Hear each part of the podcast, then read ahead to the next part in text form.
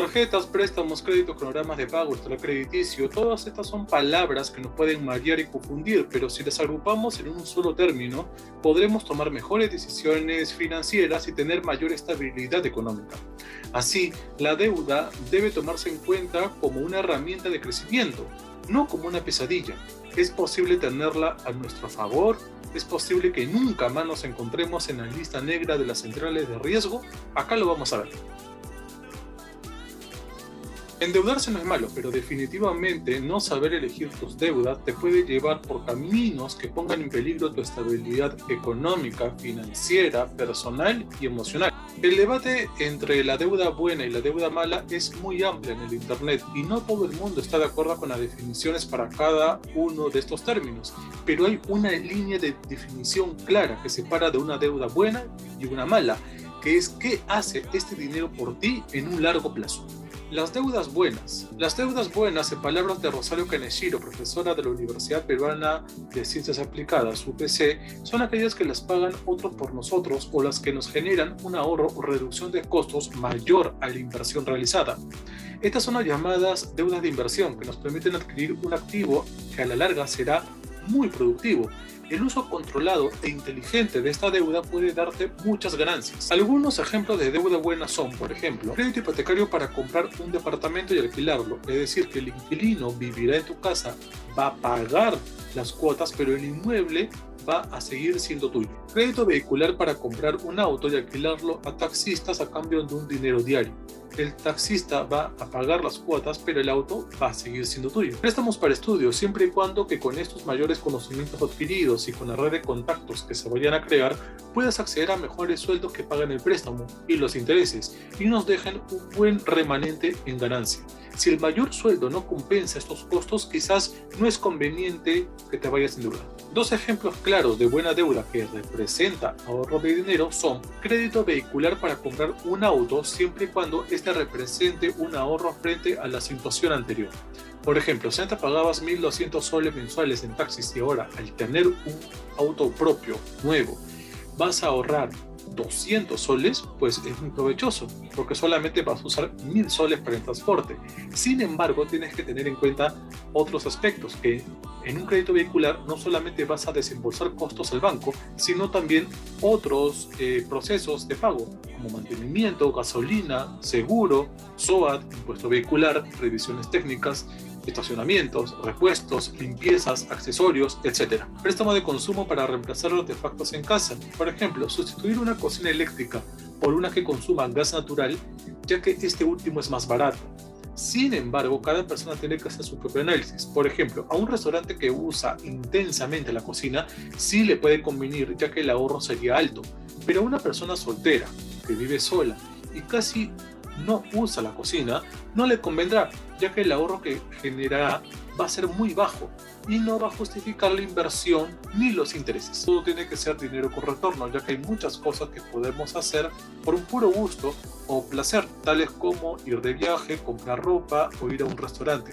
Pero ello debería pagarse con nuestros ahorros o con nuestro sueldo mensual y no con una tarjeta de crédito, que es un dinero que no tenemos. Por ello, a este tipo de deuda de consumo puro y que pagamos nosotros le llamamos deuda mala.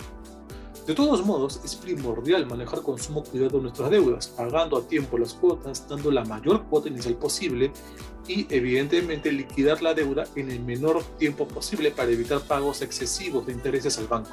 Lo recomendable es que no más del 30% de tus ingresos mensuales se destine al pago de la deuda.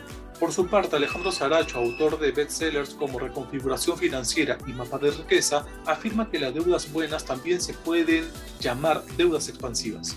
En de las deudas buenas expansivas, lo que haces es una especie de apalancamiento financiero. Manejas el dinero como lo hacen los bancos.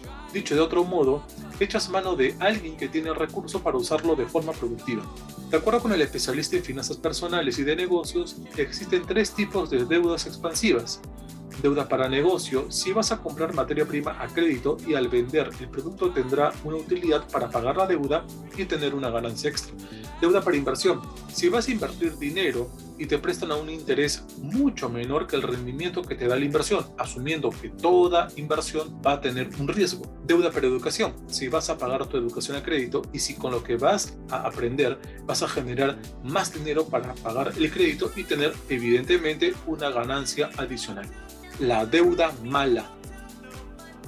Las deudas malas surgen cuando decidimos comprar algo, un producto o servicio que no podemos permitirnos pagar al contado por ejemplo, la hipoteca de una casa, el préstamo de un vehículo o las compras con tarjetas de crédito. Estas deudas nos hacen más pobres ya que estamos usando un dinero del futuro que tendremos que devolver junto con sus correspondientes intereses. Las deudas malas no reportan ningún tipo de beneficio más allá del consumo del bien que adquirimos con ellas. En definitiva, sirven para comprar pasivos, es decir, cosas que no nos ofrecen ninguna rentabilidad a futuro, sino todo lo contrario, nos hacen perder libertad financiera. Si alguien paga sus vacaciones con una tarjeta de crédito, está generando deuda mala la compra de un televisor última generación en 36 cuotas sin intereses pero con comisión de apertura es también una deuda mala. Cualquier tipo de préstamo al consumo que se amortice en un plazo superior a la vida del producto financiado es una deuda mala. Existen algunas deudas que ya no solamente caen en la categoría de mala, sino pésima. Un ejemplo de ello son aquellos productos que tienen una tasa de interés muy elevada. Estos tipos de deuda es sumamente peligrosa ya que tiende a crecer como una bola de nieve si no los cuidamos. Por ejemplo, son deudas muy malas los gastos con dinero plástico de los últimos días de mes a la espera que nos depositen nuestro sueldo en planilla o los pagos aplazados durante mucho tiempo con tarjetas de crédito. Siguiendo Cosaracho, estas deudas son totalmente destructivas. Están ligadas al estilo de vida de una persona, sobre todo cuando utiliza el dinero o el crédito para comprar bienes o servicios que pierden valor en el tiempo o de plano lo pierden por completo. Un ejemplo claro es, como se dijo anteriormente, sacar un auto nuevo de la agencia mediante financiamiento pues el coche pierde valor desde que sale a la calle y lo va perdiendo día. Otro caso es cuando vas a comprar un paquete de viaje para tus vacaciones. Das tarjetazo, te pone muy feliz, llega la fecha, viajas, regresas y posiblemente hasta se te haya olvidado a qué lugar has ido, pero todavía tienes que seguir pagando la cuota de las vacaciones. En pocas palabras, Luego de que consumiste el bien, su valor se redujo a cero. No obstante, tú tienes que seguir pagando. ¿Qué pasa si una deuda buena se transforma en una deuda mala? Solo porque una deuda es calificada como buena no quiere decir que se va a mantener constante en el tiempo. Las deudas pueden ir muy mal para tus finanzas personales si tienes problemas para hacer los pagos. El incumplimiento de una deuda suele ser muy perjudicial para tu crédito y sus perspectivas financieras. Considera que una hipoteca es una de las mejores deudas que puedes tener en tu vida. Les gusta a las instituciones financieras ver que tienes este tipo de créditos. Te hace ver altamente solvente. Del mismo modo, no pagar la hipoteca y enfrentarse a una posible ejecución será un duro golpe a tu historial crediticio. Y no solamente perderás tu mayor activo en ejecución hipotecaria, sino que también necesitarás buscar otro lugar para vivir. Por eso la gente siempre se centra en pagar primero la hipoteca. Es la última deuda, el último negocio que quieres que salga mal. Si tiene problemas con los pagos, necesitas encontrar ayuda profesional lo antes posible. Una compra de deuda hipotecario puede ser una muy buena alternativa, ya que puedes encontrar mejores tasas, mejores plazos y cuotas. ¿Se puede usar a nuestro favor una deuda mala? Así como una deuda buena puede convertirse en mala porque no puedes pagar, las deudas malas pueden ser usadas para buenos propósitos. Solo porque una deuda es calificada como mala, no significa que vaya a ser de esa manera para ti todo el tiempo. En otras palabras, algunas de estas deudas malas se ven bien para las entidades financieras siempre y cuando cumplas con tus compromisos de pago.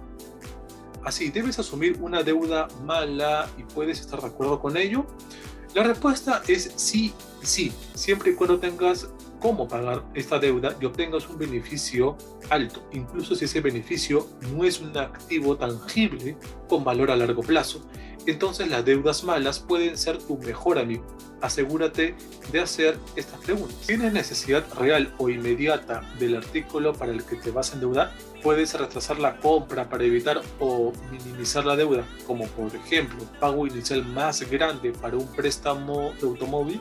¿Puedes pagar cómodamente esta deuda? Es decir, ¿no va a generar algún estrés financiero? Siempre y cuando se responda sí a la primera y a la tercera pregunta y no a la segunda, entonces la deuda debería ser buena para ti, independientemente de dónde caiga la definición al inicio, si en deuda buena o en deuda mala. Como hemos visto, las deudas no son necesariamente malas, sino que depende del uso que le quieras dar al producto o servicio que piensas adquirir y si ello va a ser parte de tus activos, generar riqueza a largo plazo y mantener un historial crediticio saludable para que siga siendo atractivo al sistema formal.